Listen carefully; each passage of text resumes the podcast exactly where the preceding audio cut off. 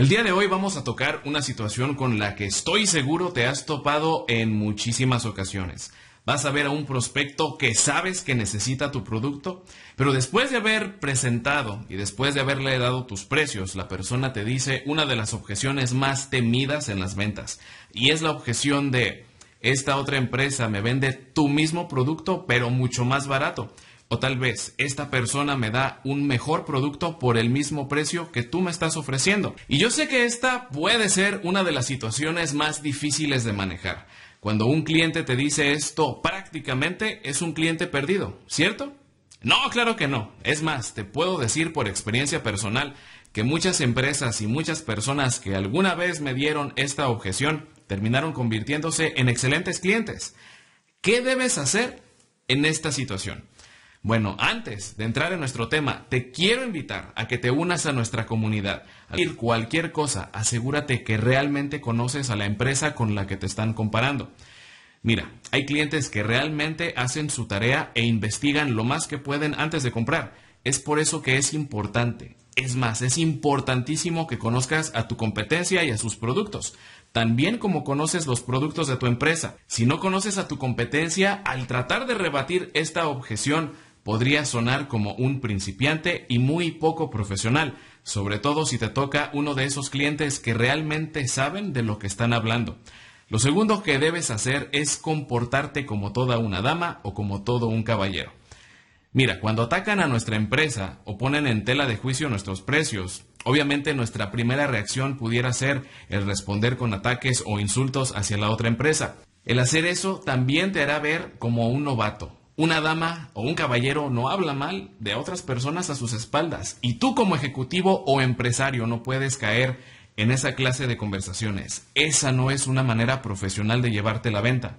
La forma como vas a voltear la situación a tu favor es diciéndole a tus prospectos lo siguiente. Excelente, conozco muy bien a la empresa, vas a mencionar aquí a tu competencia. Su producto es bueno, los precios que ofrecen son competitivos, pero con toda honestidad, si yo fuera tú, compraría el producto de nuestra empresa. Te voy a explicar por qué. Aunque el producto de ellos es bastante bueno, lo que tú más necesitas en tu caso en particular es, y aquí vas a mencionar los puntos fuertes de tu producto, en tu situación lo más importante que debes considerar al momento de comprar este producto es, y aquí vas a mencionar los mayores beneficios que obtendrá tu cliente al comprarte. Pero yo respeto tu decisión.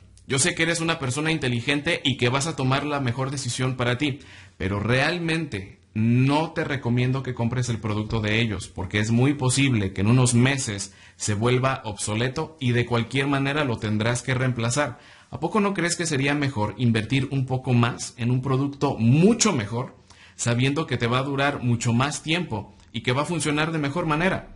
Y en este punto te vas a quedar callado y vas a escuchar con mucha atención la respuesta de tu cliente. Ahora, ¿cómo puedes utilizar este pequeño diálogo en una situación real? Vamos a suponer que vendes computadoras Macintosh y que tienes un prospecto que se inclina por comprar una computadora marca Dell. Este diálogo lo puedes utilizar de la siguiente manera. Excelente, conozco muy bien a la empresa Dell, sus computadoras son buenas, los precios que ofrecen son competitivos, pero con toda honestidad, si yo fuera tú, yo compraría una computadora Macintosh. Aunque las computadoras Dell son bastante buenas, lo que tú más necesitas como diseñador gráfico es una computadora que haya sido creada para diseñadores profesionales. En tu situación, lo más importante que debes considerar en tu nueva computadora es el qué tan rápido te va a permitir trabajar. ¿Qué pasa si tu computadora se alenta? Y la persona te va a responder, bueno, si la computadora se alenta, yo me atraso con el trabajo. A lo que pudieras preguntar, ¿y qué sucede con tus clientes si te atrasas con tus proyectos? A lo que la persona te va a responder, bueno, pues no van a querer seguir trabajando conmigo. A lo que puedes preguntar, bueno, ¿y qué pasaría si comienzas a perder clientes por culpa de la computadora? Y en ese momento te quedas callado y la persona posiblemente te va a decir, bueno, pues no, no me gustaría perder clientes por tener una computadora que me atrase.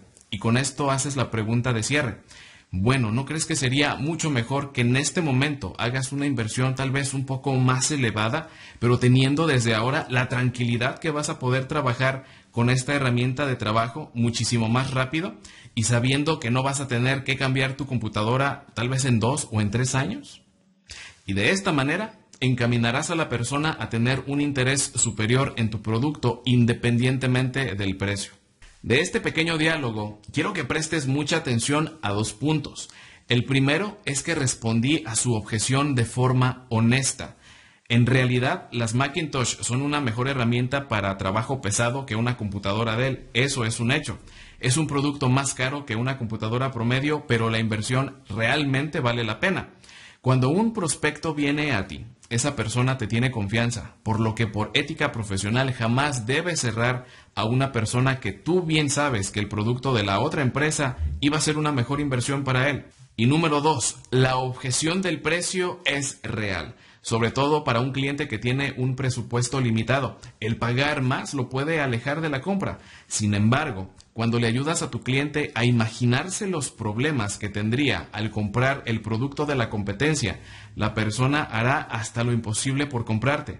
Esa es la oportunidad perfecta para ofrecerle un plan de pagos, plan de apartado, etc.